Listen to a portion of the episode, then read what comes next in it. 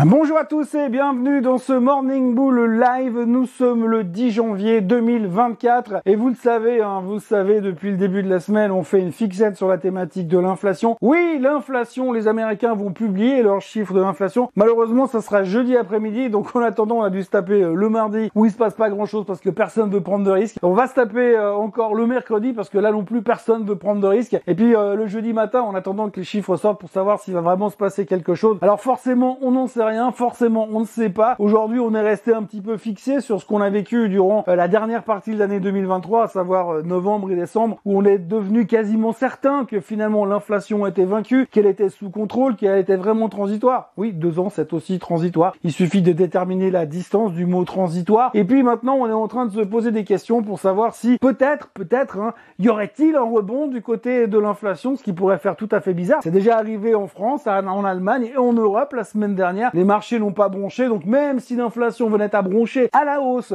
jeudi soir, que pourrait-il bien nous arriver Puisque on pense quand même qu'on n'est plus qu'à 2% des plus hauts historiques sur le S&P 500, ce serait déjà vachement sympa d'y aller.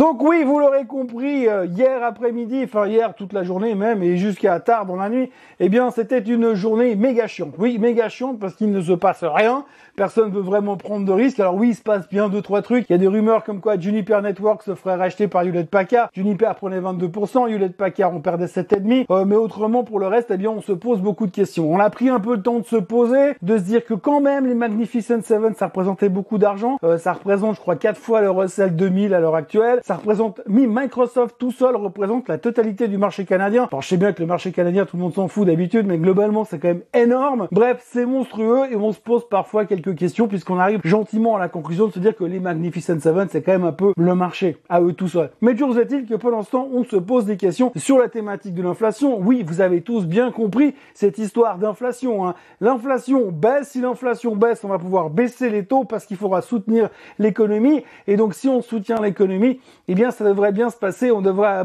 aboutir à un soft landing. Sauf que pour l'instant, aujourd'hui, encore depuis le mois de novembre, vous l'avez entendu là aussi moult et moult fois, nous allons baisser les taux au mois de mars. C'est une quasi-certitude, c'est en tout cas comme ça qu'on a terminé l'année 2023. Certitude de voir baisser les taux au mois de mars. Sauf que oui, sauf que là, depuis quelques jours, on doute. On doute parce que le marché de l'emploi, bah, il a l'air vachement fort. Et la Fed avait mentionné le fait qu'elle voulait un marché de l'emploi extrêmement faible. Et de l'autre côté, eh bien, vous avez quand même vous avez quand même euh, l'inflation qui finalement n'a l'air de plus vraiment baisser autant qu'on voudrait. Les matières premières sont pas cadeaux, c'est pas non plus facile de se nourrir, le panier de la, de la ménagère a quand même vachement augmenté. Oui, le pétrole se calme, mais il est quand même à 70 dollars le baril, c'est quand même pas facile. Bref, on a quand même deux trois doutes et on se dit, hmm, si jamais ça repartait à la hausse, et c'est la grosse interrogation. Donc vous commencez à avoir deux trois stratégistes qui étaient méga convaincus en novembre et en décembre que la Fed allait baisser les taux en mars. Là, ils commencent à dire, ah les gars, faut peut-être pas s'emballer, on a peut-être été un petit peu trop vite. Parce que surtout, ce qu'on peut surtout et évidemment se dire, c'est que oui, peut-être qu'ils vont baisser les taux. Nous, on a déjà calculé six fois, hein, c'est le consensus. Six baisses de taux en 2024. Et puis là, on a entendu Bostich qui parlait, je vous en parlais hier dans le Morning Bull, hein, monsieur Bostich dit oui, mais moi je vois plutôt deux baisses de taux, mais dans la deuxième partie de l'année. Ah, ça on n'avait pas prévu. Et donc imaginez, imaginez dans un monde complètement fou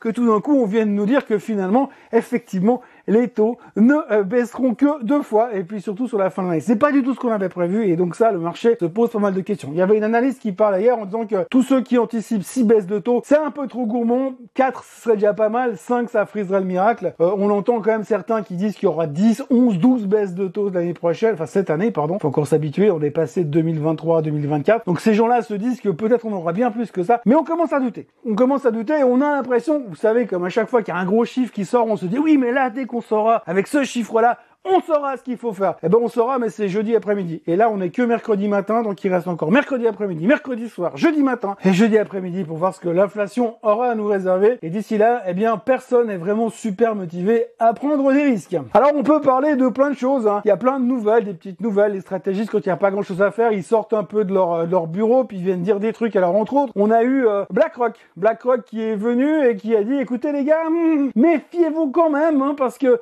nous là tout de suite, hein, en tant qu'experts sur les ETF, eh bien on se dit quand même qu'il y a bien des chances qu'en mars, ceux qui attendent une baisse des taux en mars, ils soient un tout petit peu déçus. Donc là encore, vous voyez que les gros stars de la finance, les gros monstres de la finance, continuent à dire soyons prudents, il faut peut-être savoir raison garder parce que rien n'est gagné pour l'instant au niveau des taux d'intérêt et ceux qui anticipent trop vite la baisse risque d'avoir une petite déception. Et si tout le marché qui a déjà quand même majoritairement pricé cette baisse de taux dans, allez, deux mois, et euh, ça risque de faire bizarre si ça ne se produisait pas. Donc ça, on va en parler, ce sera un des gros sujets de ces prochains temps, mais probablement que la réponse de jeudi après-midi, avec les chiffres de l'inflation, va nous soulager ou nous inquiéter. Mais ça, ben on le saura jeudi après-midi. Autre chose dont j'ai vraiment envie de vous parler parce que c'est exceptionnel, c'est magnifique, c'est extraordinaire. C'est un truc dont je rêvais vraiment. D'ailleurs, je crois que je vous l'ai dit il y a quelques jours encore en arrière. Je l'ai dit avec tous les mecs qui commencent à dire hum, attention, peut-être que finalement euh, ça se passe pas comme on aurait voulu, puis que peut-être le marché pourrait corriger. Je vous ai dit, on va avoir Roubini. Roubini va sortir un truc pour nous dire quelque chose. Hein. Donc normalement quand les gens commencent à être négatifs, Roubini se pointe et puis il arrive, il dit attendez, moi je suis plus négatif que tout le monde. Et eh bien Roubini, il est arrivé hier. Il est arrivé hier, mais alors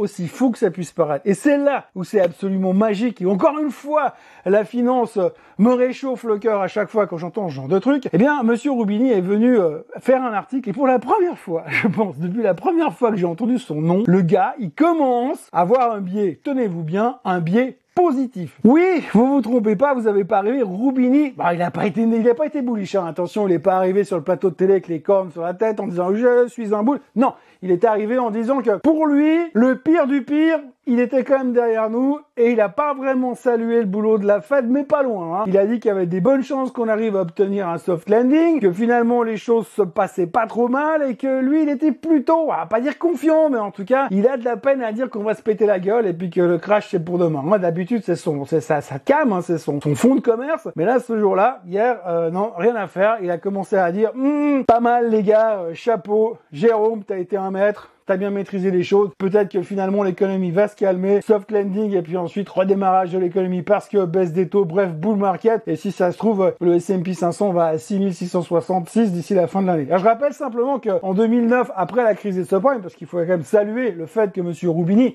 avait vu la crise des subprimes bien avant tout le monde dans les années 2007, 2008, 2009. Mais en 2009, alors que le marché se faisait littéralement massacré, que Lehman Brothers était en faillite, avait déjà fait faillite, il est arrivé en nous disant, alors que le S&P 500 était à 666, plus bas historique de ces 15 dernières années, et il est venu nous dire, là, je crois que le S&P va à 333. Je sais pas d'où il a sorti 333, mais en tous les cas, quand on était à 666, il est venu nous dire que ça allait perdre encore la moitié. Et puis depuis, ben, ça fait plus que remonter. Alors oui, il y a eu des bumps in the road, mais globalement, ça a remonté depuis 666. Le mec qui a acheté à 666 en janvier 2008, aujourd'hui, il est plus là. Hein. Il est aux Bahamas, il fait du, du wakeboard ou du skateboard ou du, en tout cas, il bouffe des homards aux Bahamas. En tous les cas, il est tranquille. Bref, tout ça pour dire que pour la première fois depuis 15 ans, depuis que Monsieur Roubini nous avait vu la crise des subprimes, il est en train de nous dire que finalement, pour une fois, la Fed a l'air d'avoir bien joué le jeu et que tout espoir n'est pas perdu. Alors je ne sais pas s'il faut prendre ça comme pour un signal contrariant, mais en tous les cas, c'est assez euh, spectaculaire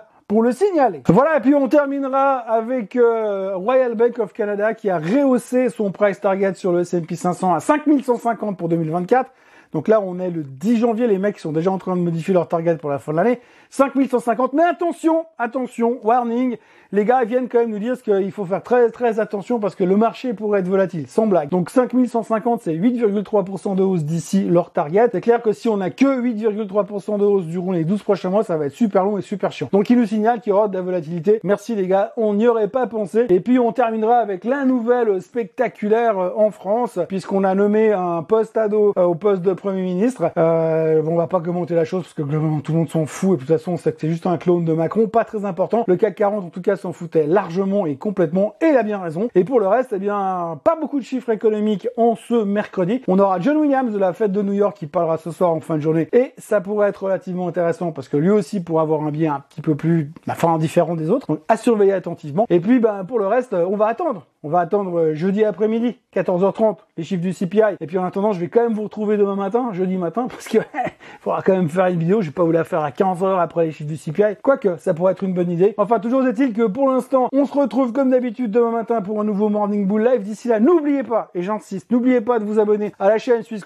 en français de liker cette vidéo et euh, de revenir me voir demain pour euh, faire le tour des mondes, du monde merveilleux de la finance. Passez une excellente journée et à demain. Bye bye